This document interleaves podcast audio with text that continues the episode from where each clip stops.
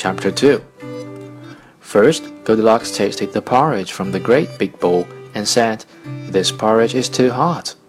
Next, she tasted the porridge of the middle sized bowl and said, This porridge is too cold. And then she went to the porridge of the small bowl and tasted that, and it was neither too hot nor too cold. This porridge is just right, Goldilocks exclaimed, and she liked it so well that she ate it all up. Then Goldilocks sat down in the great big chair and found it uncomfortable. This chair is too hard, she declared. Next, she sat down in the middle sized chair and sank deep into the seat cushion. This chair is too soft, she said. And then she sat down in the small chair, and that was neither too hard nor too soft. This chair is just right, she said. So Goldilocks settled into the small chair to rest.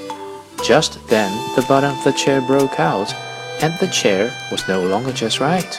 It was broken and very uncomfortable. Standing over the broken chair, Goldilocks thought briefly that this would be a good time to run away before the family that lived in the house returned. But she was still feeling mischievous and curious as well, and decided to explore the house. Upstairs, she found the bedchamber in which the three bears slept. There was a great big high bed, a middle sized bed set low to the floor, and a little small bed.